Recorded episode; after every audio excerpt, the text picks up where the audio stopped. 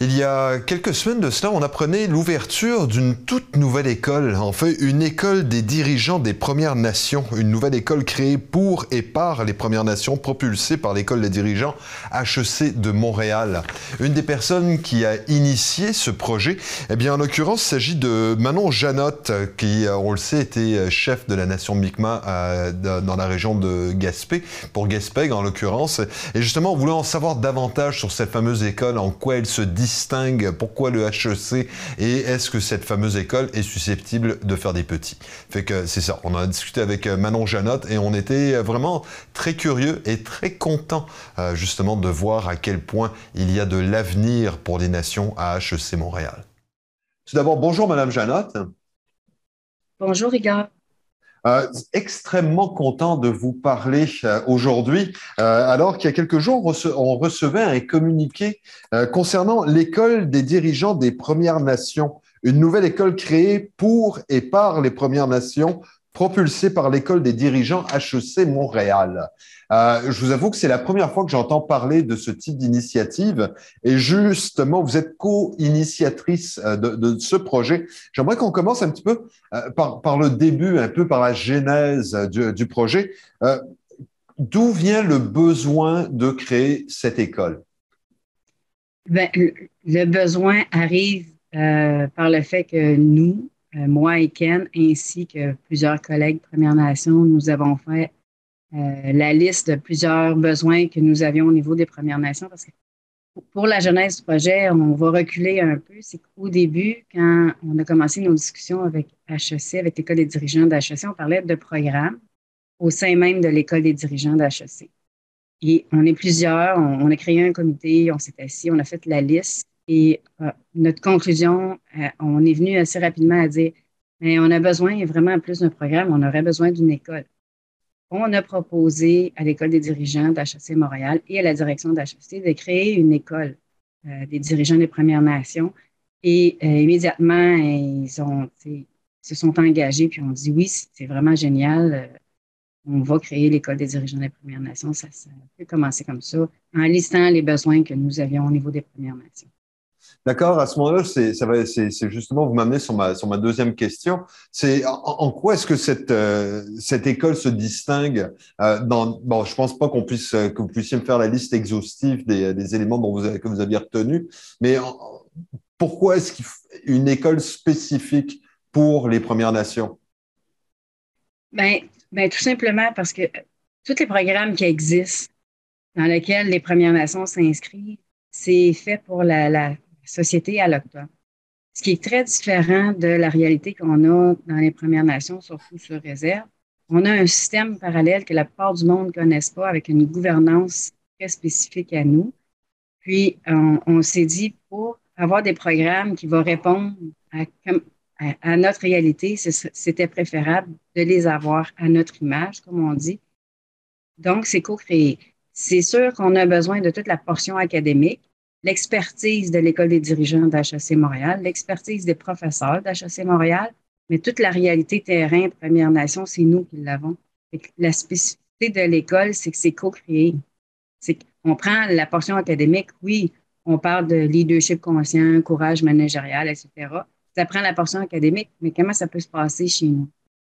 On, on jumelle un professeur d'HEC avec une personne d'expérience Première Nation et ensemble, ils font un travail de co-création sur le programme, sur les ateliers qui sont diffusés dans l'École des dirigeants des Premières Nations. Et ça, à ce moment-là, c'est justement par rapport à la gestion euh, de, bon. Vous, me dites que les, Premières Nations ont des, des, types de gouvernance qui sont différents.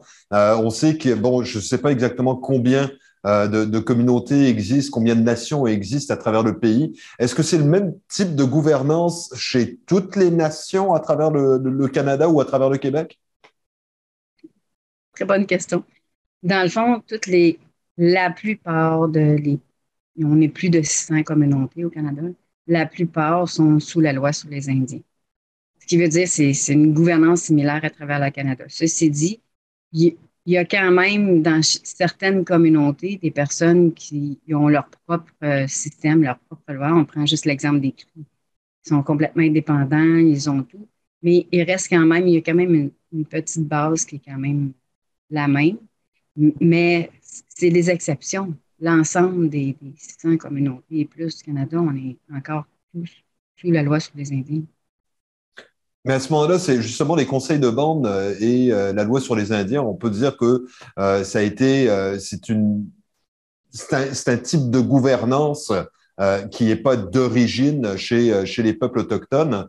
À ce moment-là, justement, cette, cette, cette école des dirigeants, est-ce que vous y allez davantage dans, dans la perspective d'une d'une façon de, de, de, gérer ou de diriger qui serait plus en phase avec la tradition?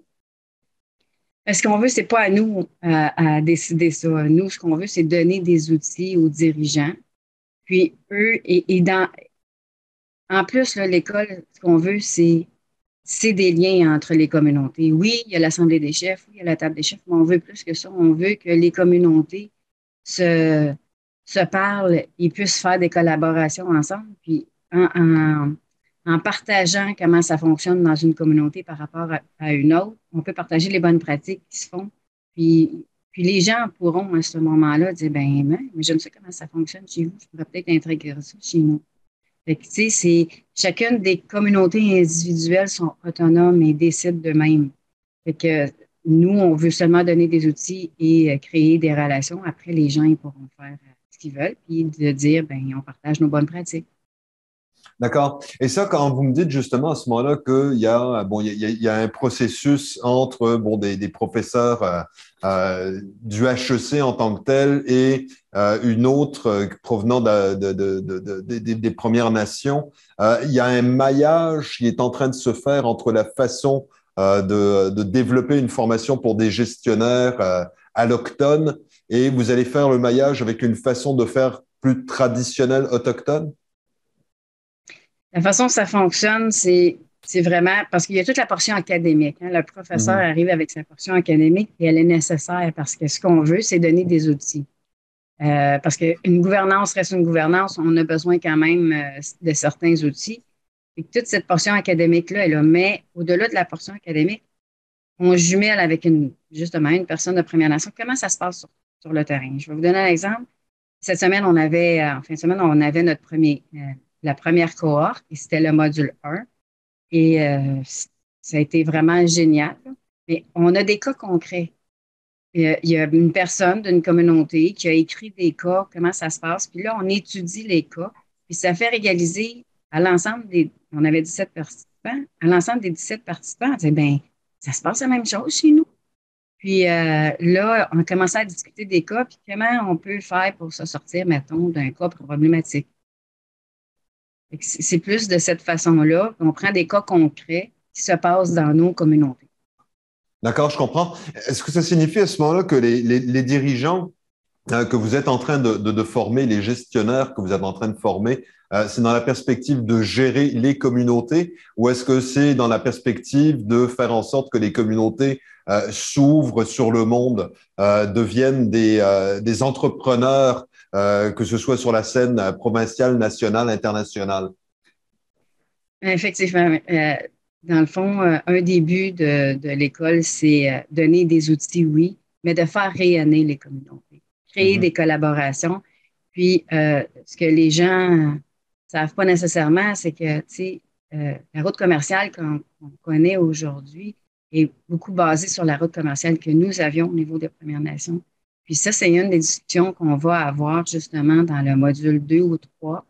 Euh, on va euh, discuter de peut-être la réintégration de la route des échanges entre nos nations. Et comment, tu sais, de, créer des collaborations, comment on faisait des collaborations, comment maintenant on pourrait faire de nouvelles collaborations entre nos nations et entre avec euh, la communauté alloctone et voir comment on, peut créer de collaboration s'ouvrir et prendre notre place justement sur la scène économique euh, régionale et nationale et même internationale. D'accord. Donc, ce que vous cherchez, c'est vraiment à développer euh, un, genre de marché commun ou euh, de, un marché économique entre les nations et éventuellement vous ouvrir sur l'ensemble du système à l'intérieur, par exemple, que ce soit du Canada ou, ou à l'international éventuellement. Effectivement. Ce qu'on cherche, c'est une, autodétermination. Une autodétermination ben, va passer par un revenu autonome. Et pour avoir un revenu autonome, D'accord. Et là, ah, donc, euh, cette, cette, école des dirigeants des Premières Nations a été, euh, bon, a été créée avec euh, le HEC Montréal. Vous me dites que l'accueil a été très favorable dès le départ. et là, je me posais la question justement. pour ma part, c'est la première fois que j'entends parler d'une telle école des, des, dirigeants des Premières Nations. Est-ce que c'est une première au Canada? Il y a, je ne me trompe pas, c'est en Saskatchewan, une université, Première Nation, mais c'est pas c'est avec des. Tu on, est beaucoup. Euh, pas gouvernance, mais culture ou. Euh, tu sais, une école comme telle sur la gouvernance comme ça, ou l'école des dirigeants s'adresse aux dirigeants. À ma connaissance, il n'y en a pas. On a fait le tour. Il existe un MBA exécutif Première Nation à Vancouver, un peu comme le MBA McGill HEC. Mais euh, de là, une école exécutive, parce que là, on est dans la formation exec appelle la formation exécutive comme celle-là. À notre connaissance, on a fait le tour du Canada et il n'en existe pas. Et cette semaine, j'ai reçu des inscriptions des AIDA. Là.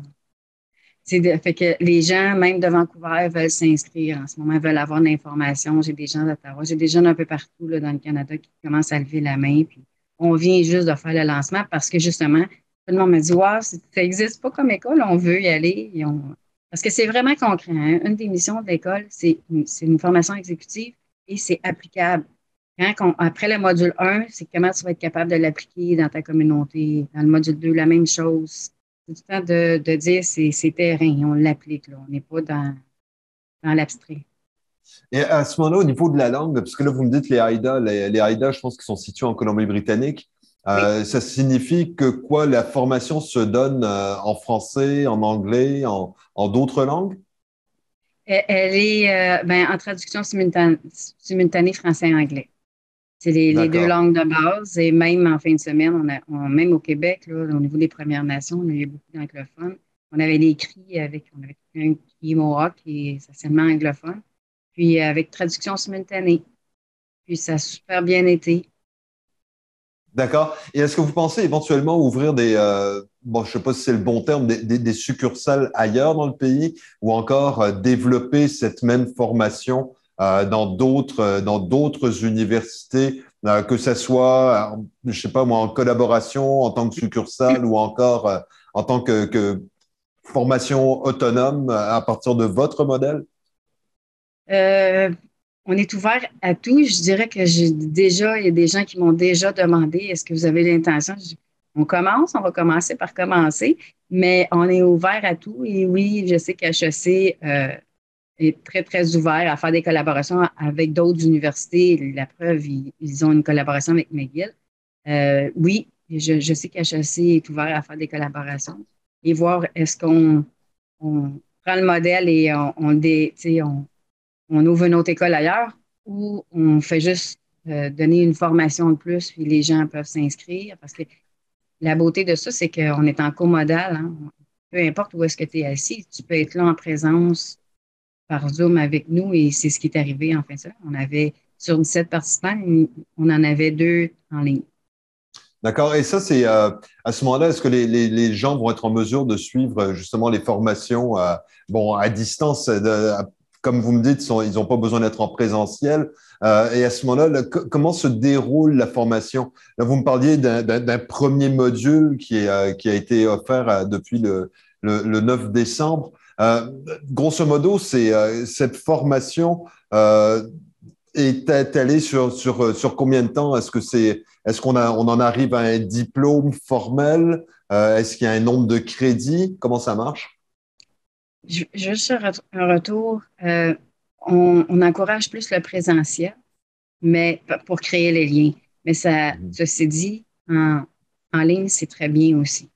Euh, dans, dans, le fond, la formation, la première que nous avons, c'est pour les élus et les administrateurs. Elle est d'une durée de six mois euh, sur quatre modules, dont le premier est en décembre, un en janvier, deux en janvier un en mars et on termine en mai à, HEC, mais on se promène dans les communautés. on a commencé à HEC, on termine à HEC. Euh, janvier, on se déplace à Wendake et en mars, on n'a pas encore choisi la communauté. Puis, c'est sur quatre modules. Puis, c'est une formation non diplômante, mais certifiante. Les gens doivent euh, faire un projet personnel avec une présentation à la fin pour recevoir un certificat, euh, une certification. Je pense que c'est des crédits continus, mais je, je sais que c'est une formation certifiante. D'accord. Et les, quatre modules, est-ce que vous pourriez, est-ce que vous êtes en mesure de me dire grosso modo euh, ce que couvrent les quatre modules?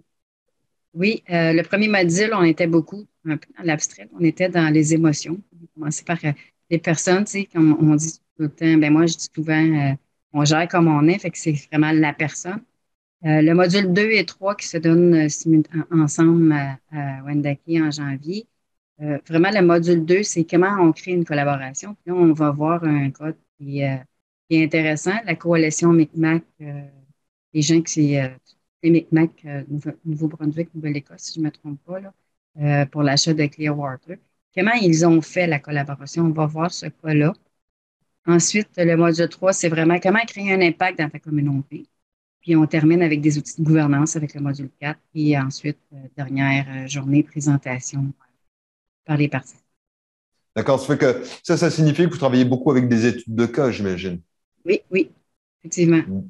D'accord. Ben, Madame Jeanne, merci infiniment pour, euh, pour toutes, ces, euh, toutes ces informations. Félicitations euh, pour, pour cette école des dirigeants des Premières Nations. On voit que c'est une première ben, ici. on a vraiment hâte de voir à quel point ça va réussir effectivement à, à être repris par d'autres nations qui, je l'imagine, vont toutes nourrir et enrichir cette, cette première école des dirigeants des Premières Nations. Merci beaucoup. Merci à vous. Au revoir. Au revoir.